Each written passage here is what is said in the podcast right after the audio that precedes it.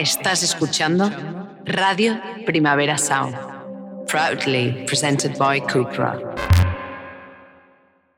Porque prestaron la plata para que nos desalojaran de nuestros territorios, para que nos mataran nuestros esposos, nuestros hermanos y nos desaparecieran. Y si queríamos o no queríamos este megaproyecto, fue una imposición que se hizo a través de la violencia, a través del conflicto. Esta semana cumpliendo 25 años de la masacre perpetrada por grupos paramilitares allá. Son 25 años de olvido, pero también 25 años de expoliación, de, de, sacar la gente de los territorios para implementar megaproyectos en las zonas.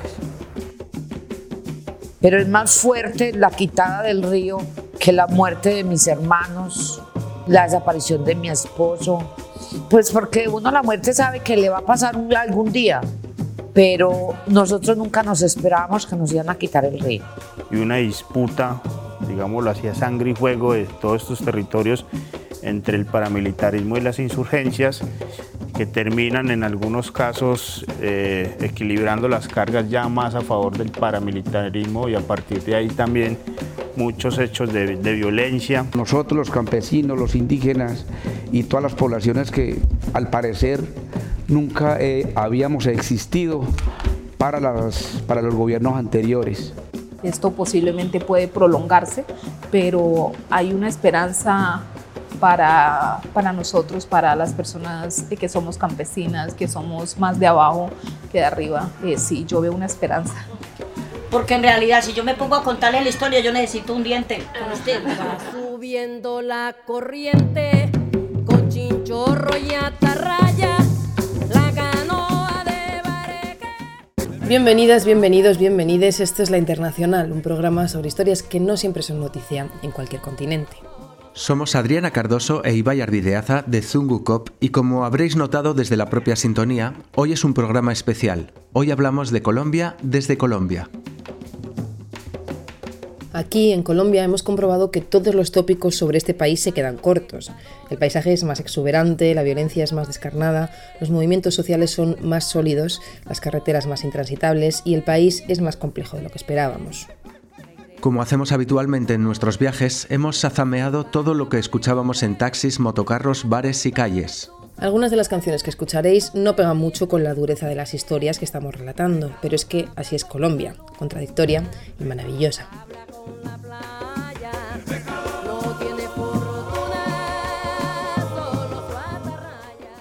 En Antioquia hemos trabajado en un documental sobre la violencia que se esconde en los megaproyectos que financian los bancos europeos y estadounidenses en Latinoamérica. Megaproyectos como la presa de Hidroituango en el río Cauca, construidos valiéndose del desplazamiento forzoso de población y que a día de hoy continúa generando violencia, amenazas y hasta desapariciones entre los líderes y las lideresas sociales que se organizan contra el proyecto.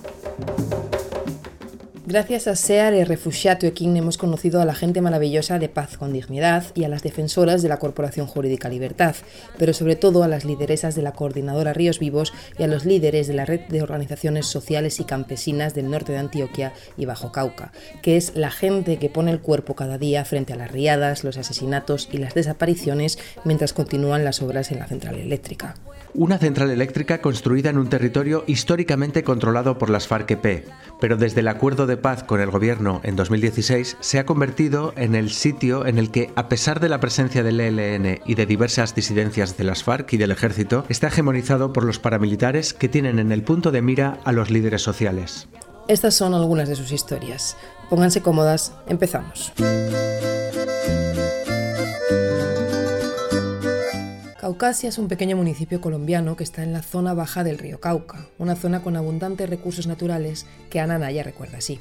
La vida mía allá antes eh, de, todo, esta, de todo este desastre era muy tranquila, eh, digamos que más que todo familiar. Trabajaba mi hermana, eh, mis hijas también me ayudaban.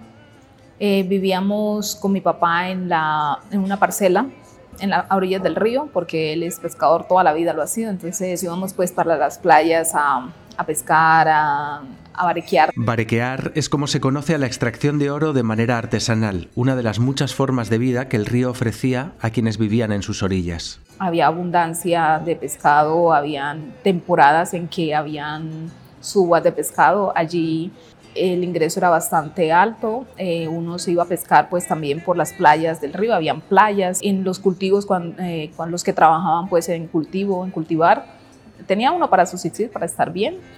Pero en 2018 todo cambió para los habitantes del río Cauca. Las lluvias y lo movedizo del terreno habían provocado varios tapones en los túneles de la presa hidroeléctrica Hidrotuango y se decidió, sin haberlo planificado, llenar el embalse, hundiendo ya los primeros territorios. Más tarde, de manera natural, se destaponó uno de estos túneles que desviaba el río, inundando todo el cañón del río Cauca sin control. Luego, después de eso, ya bajó mucho sedimento al río, el río, o sea, el agua fue full turbia impresionantemente, ya uno sacaba los pescados y los pescados eran todos eh, llenos de, barro en las agallas, el río se inundó totalmente, no sabíamos cuándo, cuándo bajara. Esta emergencia provocó miles de desplazados, daños incalculables y, como recuerda Ana, todos aquellos que dependían del río perdieron su futuro. Ya al subir no volvió a bajar hasta en la actualidad, no ha, no ha vuelto a bajar. Eh, las playas que habían se perdieron totalmente, aunque el río creció, ya igual la pesca se acabó porque ya no volvió a subir más pescado. Cuando eso pasó, las ciénagas se taponearon, entonces ya el pescado de las ciénagas no, no salía. Esta crisis duró días y se llegó a contemplar la posibilidad de que la presa se rompiera, provocando un desastre sin igual en el país. De las miles de víctimas, muy pocas han sido reconocidas como afectados por parte de PM, la empresa propietaria de la presa.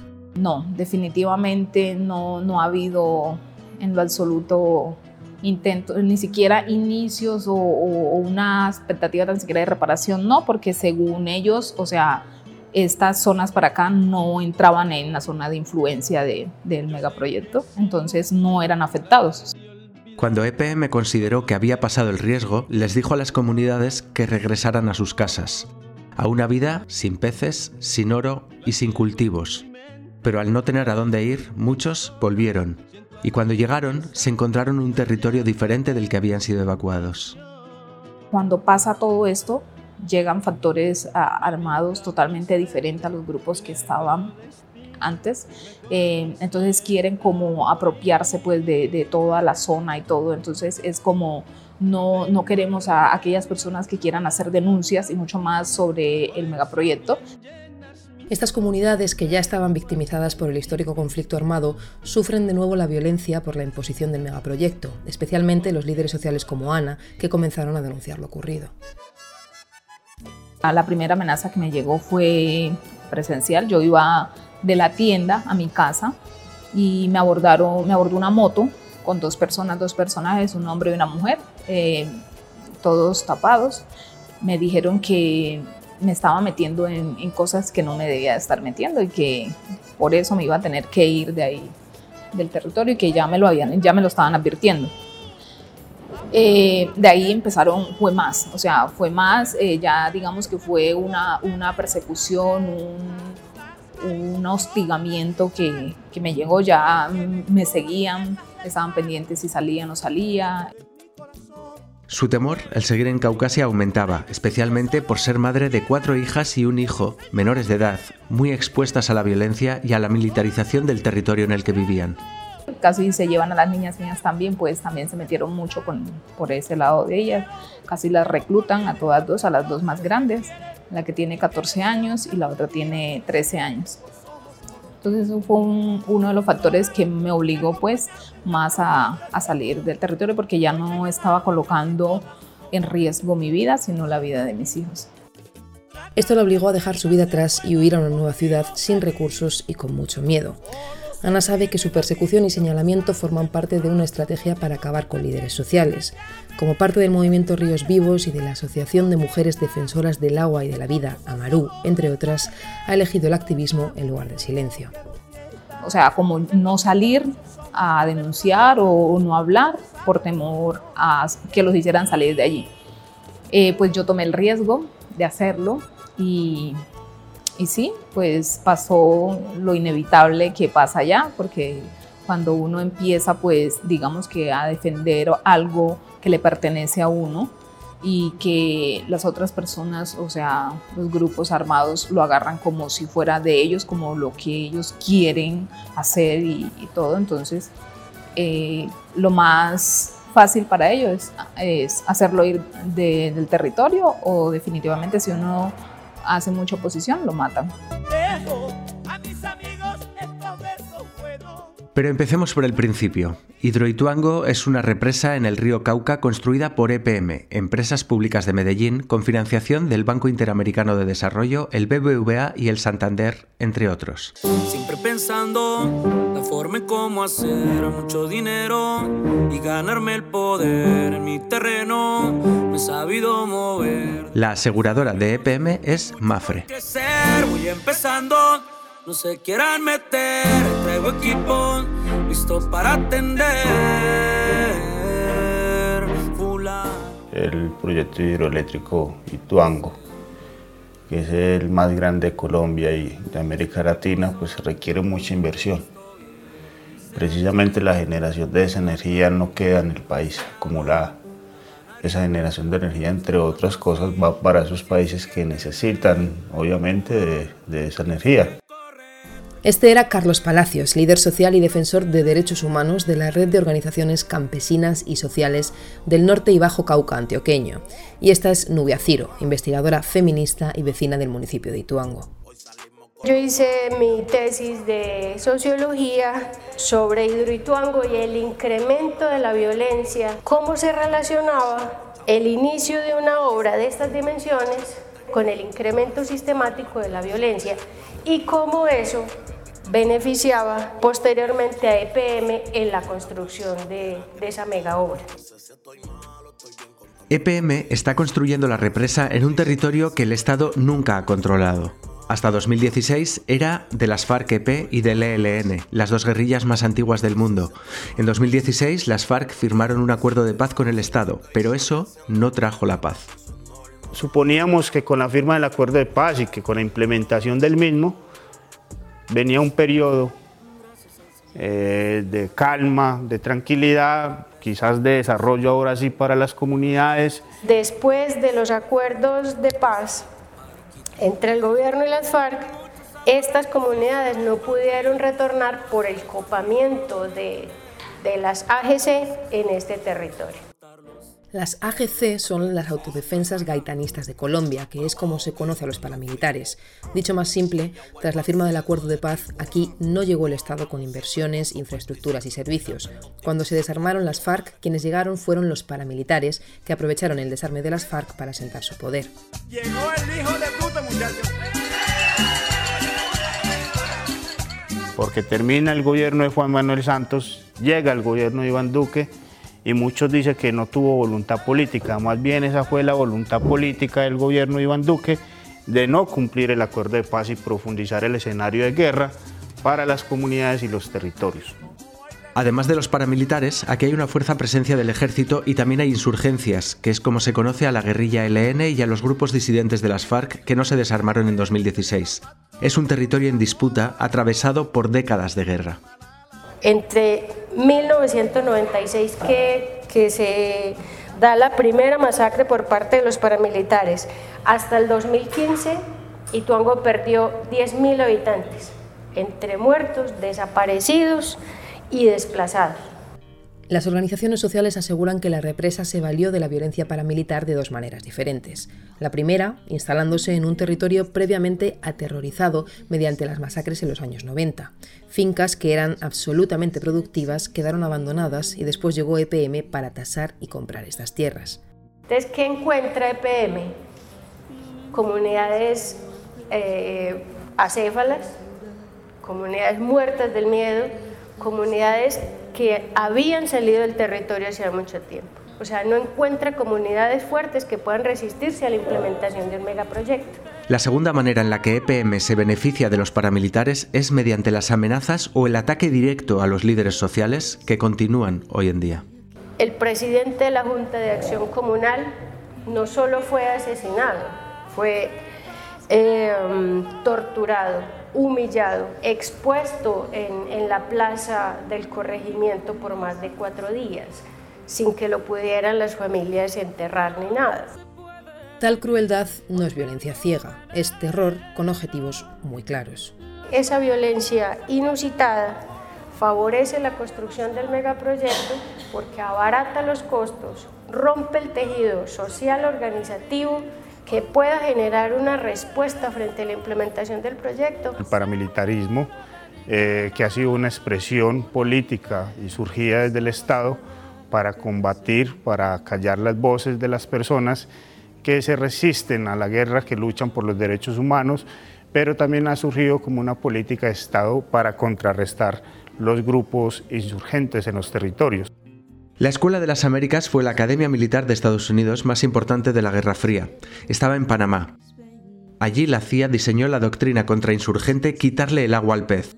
Según esta, para acabar con las guerrillas comunistas había que atacar lo que consideraban su base social, es decir, el campesinado organizado y los líderes sociales que llevaban a cabo actividades políticas legales. Y es ahí donde entonces se viene todo un proceso de persecución contra líderes, movimientos sociales, de desapariciones forzadas, de torturas, de encarcelamientos, de asesinatos. Eh, básicamente esa es la consigna de quitarle el agua a pez. En Colombia los paramilitares han actuado en connivencia y a menudo en colaboración con el ejército desde su creación en los años 90. Es una presencia que sigue gozando de protección de algunos agentes del Estado y sigue gozando de protección y actuando en connivencia con la fuerza pública. ¿O cómo es posible que aquí esté un puesto de control militar y a escasos kilómetros más adelante o atrás, no importa, haya presencia de las AGC? En esta región, los paramilitares son más fuertes que nunca. Tienen presencia en al menos 116 de los 125 municipios del departamento. En la carretera de Ituango a Toledo vemos pintadas en casas que indican su control del territorio y los líderes sociales que nos acompañan bajan la voz cuando se refieren a ellos. Hoy con el copamiento paramilitar que hay, que están cooptadas hasta las juntas de acción comunal porque el control lo tienen absoluto. ¿Qué posibilidad tiene la gente de oponerse hoy a la explotación minera también? Un campesino se preguntó en alto ante nosotras, ¿cómo es posible que en un lugar en el que quien vende una yuca tiene que pagar vacuna, EPM realice una obra que cuesta millones y millones de dólares sin contratiempos? Bueno, e, es de público conocimiento que los grupos armados, históricamente para poder sobrevivir y mantenerse en, eh, en muchos territorios del país, se han valido del cobro de eh, un impuesto, como lo llaman ellos, o de vacunas, como también se conoce, eh, actividades económicas, para que no se escuchen noticias como por ejemplo la quema de carros del proyecto, o que suspendieron las labores, o de que no van a dejar trabajar a los obreros, pues creemos nosotros que el megaproyecto ha tenido que eh, acudir al pago de estos eh, impuestos o vacunas, lo cual sigue contribuyendo al desarrollo del conflicto y de la guerra en nuestros territorios.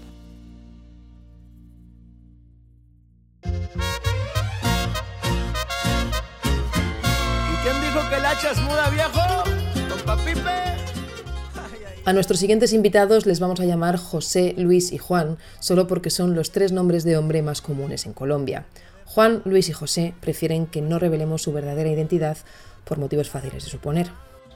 Bueno, yo en, calidad de desplazado ya he sido desplazado en el 92, en el 2000, ahorita en el 2019 y amenazas he tenido pues hace mucho, mucho tiempo. Soy campesino, agricultor, cafetero. Vivo acá cerquita, una hora y acá del pueblo. Vivimos en un municipio que vive de la agricultura y, y, y con gente pues, esto es un municipio pobre. Cuando nos reunimos con esta asociación de campesinos, todas las medidas de seguridad eran bastante estrictas. De hecho, como vais a escuchar a continuación, ni siquiera se sentían seguros entre los vecinos de su propio territorio. Y cuando tratan temas delicados y aparecía alguna persona que no estaba invitada a la reunión, se producían digamos, silencios como una este. organización, digamos, no muy, no muy mencionada, ¿cierto? más bien como un poquito, más bien como apacharraona un poquito, pues que no se hace llamar directamente grandecita, podríamos decir los famosos Pacheli.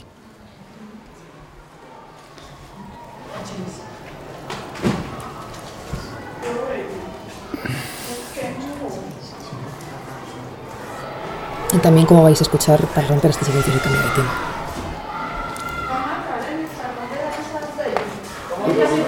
Bueno, eh, aquí nos han regalado este librito desde la biblioteca eh, sobre el paisaje arqueológico que tiene Toledo, todo el potencial arqueológico que tiene Toledo.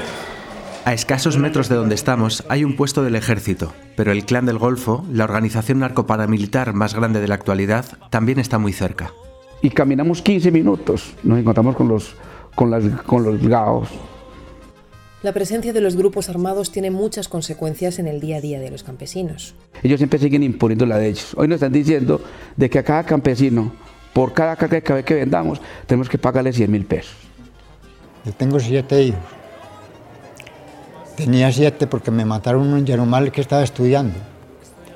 Y inclusive fueron los paramilitares que lo mataron.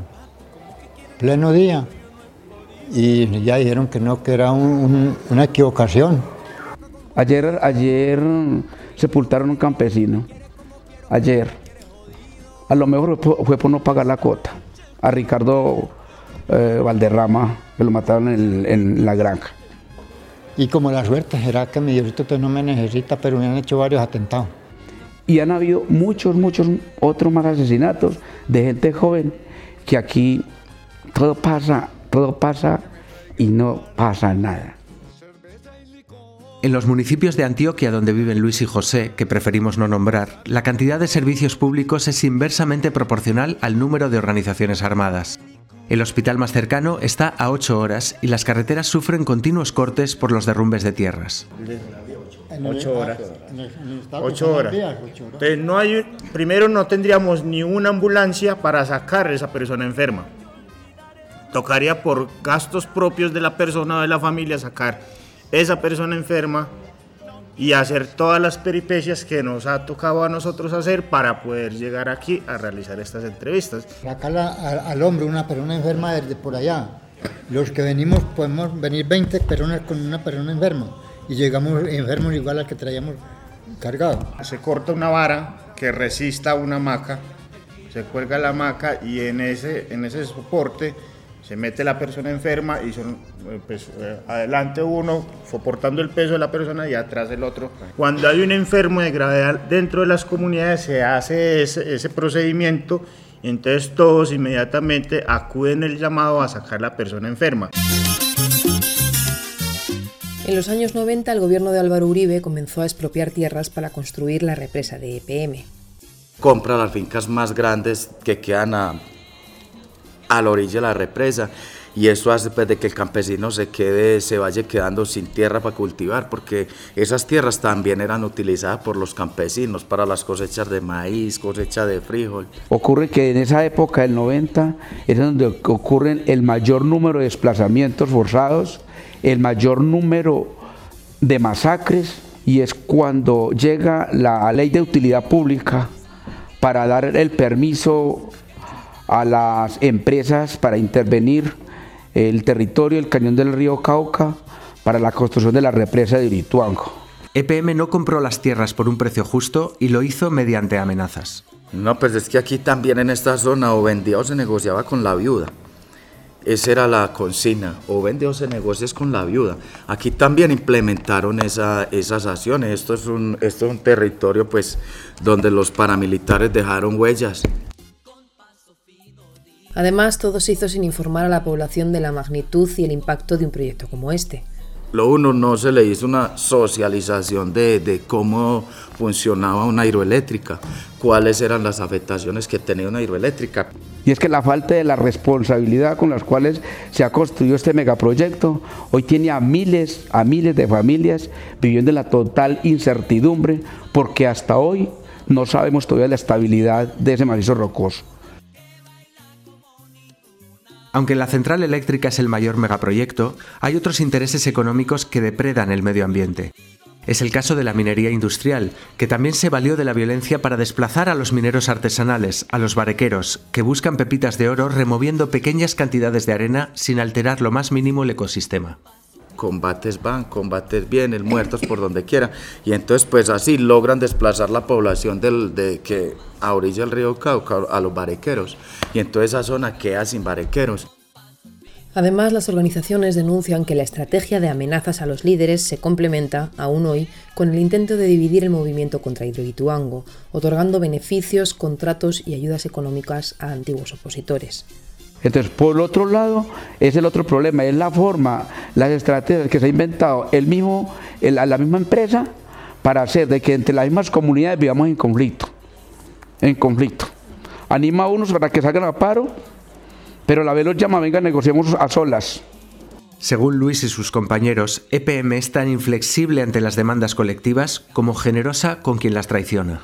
Aquí hubo una vez en que hubo más de 2.000 personas aquí en el valle que salieron a movilizarse bajo amenazas. Salieron, después negociaron y después ¿quiénes fueron los favorecidos? Los líderes. Entre los miles de afectados, quienes se llevan como siempre la peor parte son las mujeres. En el municipio de Toledo conocimos a Estela, quien junto a la coordinadora Ríos Vivos se encarga de un refugio de acogida especialmente de mujeres y familias desplazadas por el conflicto. En el 2015 hubo mucha discriminación en un desalojo que tuvimos en una de las playas de la ribera del río Cauca. Entonces las mujeres nos reunimos y decidimos juntarnos y asociarnos para defender primero que todo nuestros derechos y segundo defender los derechos del territorio, los derechos del río y los derechos de las otras compañeras y compañeras. Estela nos cuenta que el megaproyecto les ha quitado la posibilidad de vivir en comunidad y ha provocado que debido a la gran presencia militar y paramilitar en la zona, la gran mayoría de las mujeres desplazadas que allí nos encontramos fueron víctimas de algún tipo de violencia sexual. También nos imponen el poder de las armas por parte del ejército, por parte de la policía, del ESMAD, como que llegan las armas a tener tanto poder, a dominar tanto sobre el cuerpo de nosotras las mujeres, que nos aterroriza ver las armas. Y a través de esto llega no directamente la amenaza, si usted no se va a dormir conmigo, entonces la mato, no no usted con tal de alzarse el fusil aquí y darle con la punta así en la pierna, durito y hablarle durito, pues ya las compañeras, las mujeres se iban a dormir con ellos. Las mujeres de estos territorios, antes de Hidroituango, ya eran víctimas del conflicto armado. Muchas perdieron a sus parejas y familiares y tuvieron que encargarse solas de su familia. Mi esposo lo desaparecieron hace 30 años, ya va a ser 31 años. Él salió a las cinco y media de la mañana a recoger un, a llevar un maíz que era chocolo para hacer unas arepas al desayuno, para irnos a, a barequear, pues a trabajar mm, ligero. Mi niña tenía seis meses y mi niño tenía cuatro años, pero yo me quedé haciendo eh, la comida mientras él traía el chocolo él nunca llegó. Sus dos hermanos fueron asesinados, pero aunque destrozada, Estela recuerda lo sanador que fue poder enterrar sus cuerpos. Usted tiene su cuerpo, la, sepultura, lo llora el duelo. En cambio, el desaparecido, usted no sabe qué ha pasado.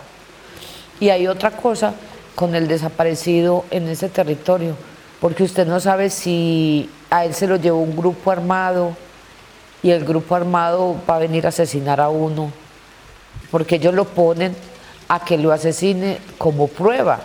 Vaya asesine a su hijo, vaya asesine a su esposa, a ver si, si es que son capaces en el monte. Y la espera, la espera que ya llega, la pregunta de la familia. Esta búsqueda constante de los desaparecidos, enormemente feminizada, es un derecho que también les ha robado Hidroituango porque nosotras trabajando en el río Cauca, bajaban cuerpos por el río y nosotras los cogíamos y los, les dábamos sepultura. Entonces como que perdemos esa oportunidad, como que empresas públicas de Medellín nos quita esa oportunidad, tan, no tanto de encontrar nuestros seres queridos, o sea, que nosotros le podamos decir a otra madre, su hija bajaba por acá, nosotros la sacamos y aquí la sepultamos. El que esa madre encuentre esos restos. Por eso nosotros le decíamos a la empresa que no nos inundara el río, el cañón, que no nos quitara el río hasta que no encontráramos los desaparecidos, a que no nos talaran los árboles hasta que no encontráramos los desaparecidos. Los árboles que había antes de que inundaran el cañón eran una referencia para los familiares de los desaparecidos a la hora de buscar sus restos. Yo escarbé mucho donde estaban los árboles grandes, porque ellos tenían esa referencia. Los árboles los tenían como referentes donde enterraban, donde hacían fosas comunes. Estela dice que ya ha perdido casi todo, incluso el miedo, pero junto a un grupo de mujeres han encontrado la manera de que al menos la memoria no se pierda. Juntas tejen sus historias en colchas, bolsos y telas, donde hablan de aguas libres, de territorios soberanos y de mujeres en resistencia. Soy una mujer tejedora de sueños. Nosotros las mujeres de Amarú tejemos el territorio con aguja, tejemos nuestra memoria, más que todo tejemos nuestra memoria, tejemos el río, tejemos lo que nos ha pasado, pero también tejemos lo que queremos para para seguir viviendo en el territorio, para seguir teniendo una, una permanencia en nuestro territorio. RPS. Hay un tema del que aún no hemos hablado y que como todo el mundo sabe atraviesa Colombia y se cruza con todos sus conflictos, el narcotráfico. Hace muchos años la revista The Onion publicó el siguiente titular, Las drogas ganan la guerra contra las drogas. Aunque es una publicación satírica, dio en el clavo. Las políticas prohibicionistas y la guerra contra las drogas impuesta por Estados Unidos han fracasado, provocando mucho sufrimiento por el camino. El acuerdo de paz de 2016 suponía un nuevo enfoque. En el 2016 se llegó a un acuerdo de paz y ese acuerdo de paz tiene unos puntos a cumplir. Y uno de esos puntos es el punto 4, que es el de sustitución de cultivos de uso ilícito. El acuerdo de paz establecía que el Estado era el responsable de que se llevara a cabo la sustitución de cultivos. Y eso tenía unas fases, desde precisamente en que los campesinos suscribían el acuerdo, arrancaban de manera voluntaria sus matas de coca, llegaba la ONU, verificaba que lo hubieran cumplido y ahí entraba todo el proceso de cumplimiento por parte del gobierno. El pacto estipulaba un plazo de tres años para el cumplimiento de este punto.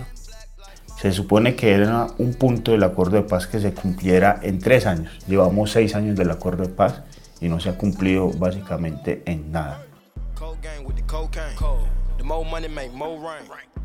Hoy en Colombia se produce más cocaína que nunca, más que en la época de Pablo Escobar.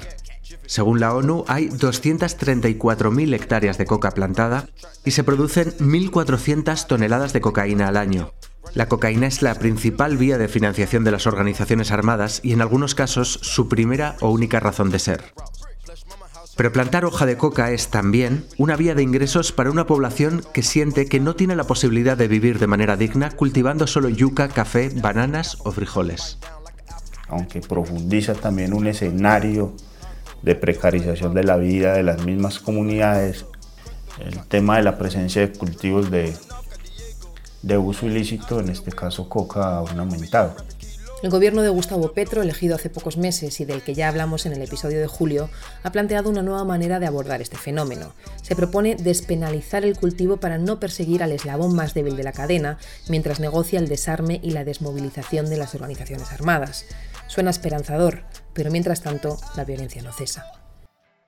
Las represas, los grandes megaproyectos y digo también son armas de guerra que han llegado a los territorios. A nosotros no solamente el conflicto armado nos ha, nos ha asesinado, en estos momentos tenemos una amenaza grandísima con el proyecto de Irituango.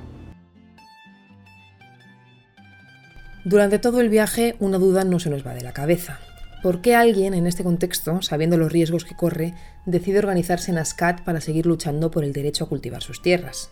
Que a las 12 de la noche, de las 11 a las 12 de la noche llegaban, tres o cuatro, llegaban con la cara tapada, se les veían los meros ojos.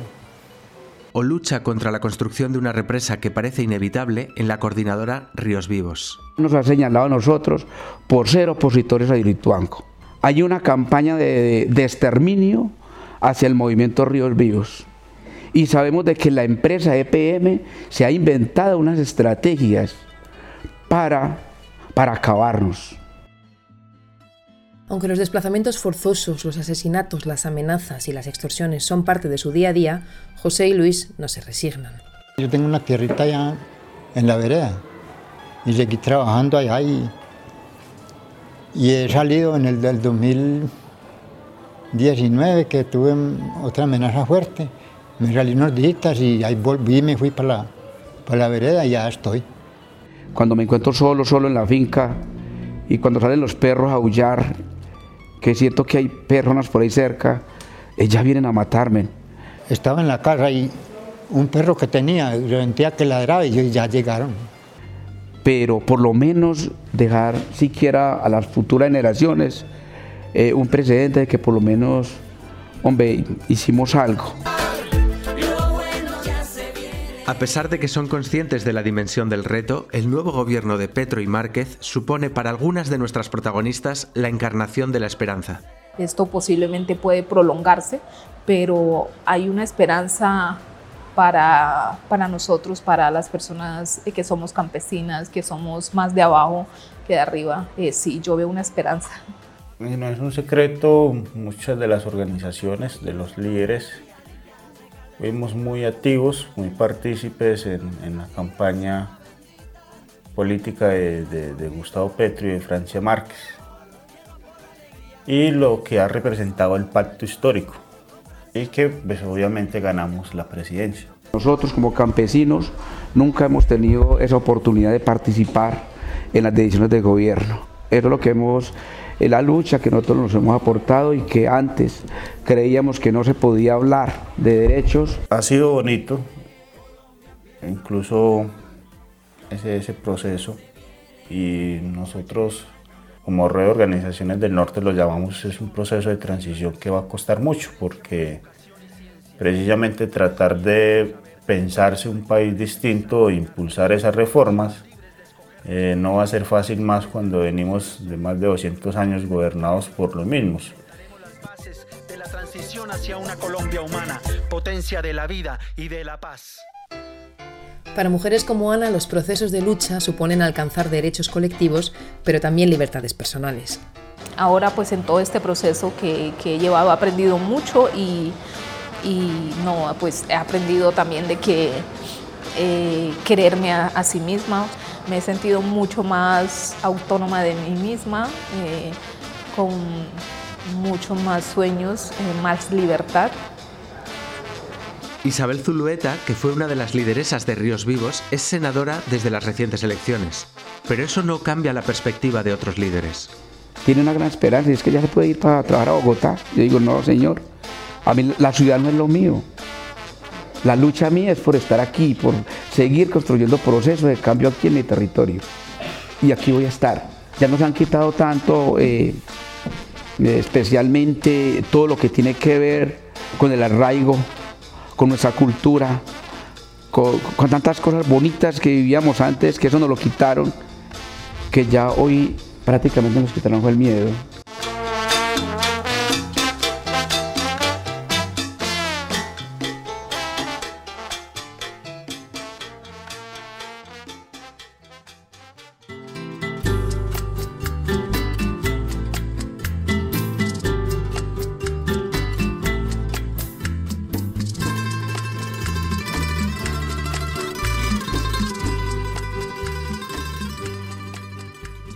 Cuando escuchamos toda esta historia en boca de sus protagonistas, podemos pensar que lo peor ya ha pasado, que ahora lo que queda es la búsqueda de la reparación, de la justicia. Pero lo cierto es que Hidroituango, que aún no está en funcionamiento por todos los problemas anteriores, tiene previsto arrancar dos de sus ocho turbinas este 15 de noviembre, ya que retrasarlo más generaría aún más sobrecostes. un encendido de turbinas que sigue sin tener un plan de contingencia adecuado. Miles de familias viviendo en la total incertidumbre porque hasta hoy no sabemos todavía la estabilidad de ese macizo rocoso. No hay unos estudios que demuestren que estas comunidades vamos a estar seguros de eso. Por eso las organizaciones y los líderes sociales llevan dos semanas ya evacuando de nuevo a gente de los territorios que podría estar en riesgo.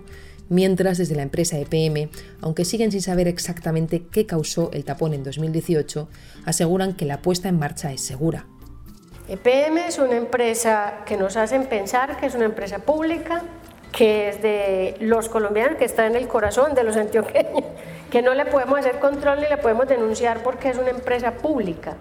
Pero pero es una empresa que se comporta como una multinacional, que tiene inversiones en Centroamérica y en Sudamérica, que tiene ya denuncias y demandas en otros países, por lo que ha hecho aquí en, por lo en Colombia, en otros países sí tiene denuncias y tiene demandas. Aquí el ejercicio con ellos ha sido muy complejo porque es la carga del Estado completo en contra de la población para hacerle control a, a un proyecto que vendió el progreso para los cañoneros del Cauca y que les había dejado sin recursos, sin vías para circular por el territorio y con la amenaza constante de la violencia y el desplazamiento. Las comunidades le prestaron a EPM sus caminos y sus tierras, que ahora son privados. El desarrollo nunca llegó, llegó el desarraigo, y la vida del campesinado nunca mejoró. Aquí no hubo una socialización, hubo fue una, una imposición para poder traer este proyecto y que se valieron del miedo de la comunidad. Aquí no hubo participación. A nosotros jamás nos preguntaron que aquí iba a venir un proyecto, que aquí iba a venir un proyecto que iba a generar mucho desarrollo y muchos cambios positivos. Nunca nos preguntaron a qué impactos nos debíamos nosotros de enfrentar y si queríamos o no queríamos este megaproyecto. Fue una imposición que se hizo a través de la violencia, a través del conflicto. Bajo la falacia de la energía verde, este tipo de megaproyectos nos hace pensar que las mismas empresas que nos llevan al colapso son las que se autorretratan como artífices del cambio y no hacen sino ahondar en la desigualdad social y climática. Nosotros sabemos que todo país tiene que hacer extracción de recursos naturales, lógicamente.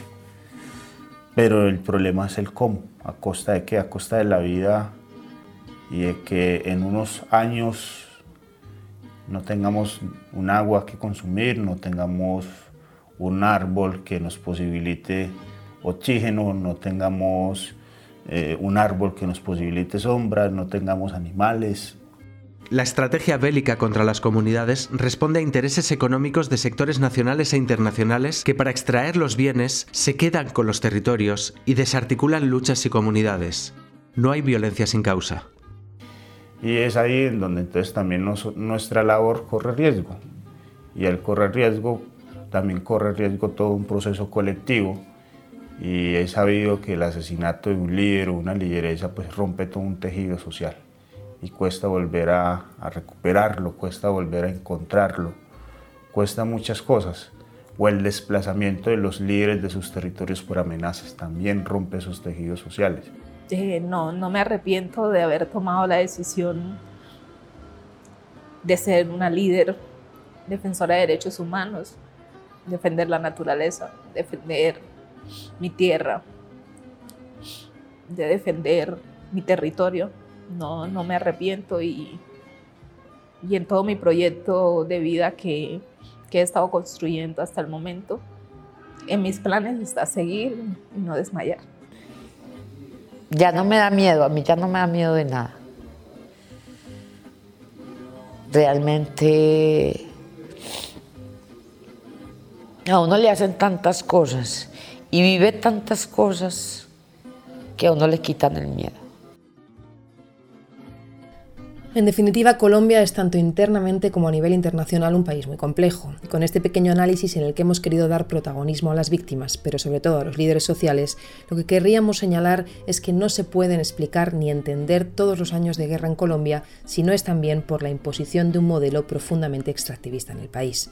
En un momento yo comparaba la muerte de mis hermanos y la desaparición de mi esposo con el río Pero entonces, ¿cómo colocarlo en una balanza? Pero es más fuerte la quitada del río que la muerte de mis hermanos, la muerte de la desaparición de mi esposo. Pues porque uno la muerte sabe que le va a pasar algún día y muchos lo esperamos y otros no, pero nosotros nunca nos esperábamos que nos iban a quitar el río. Nosotros nunca esperamos que el río lo iban a secuestrar. ¿Cómo uno se va a pensar que van a secuestrar un río? El río es todo para nosotros.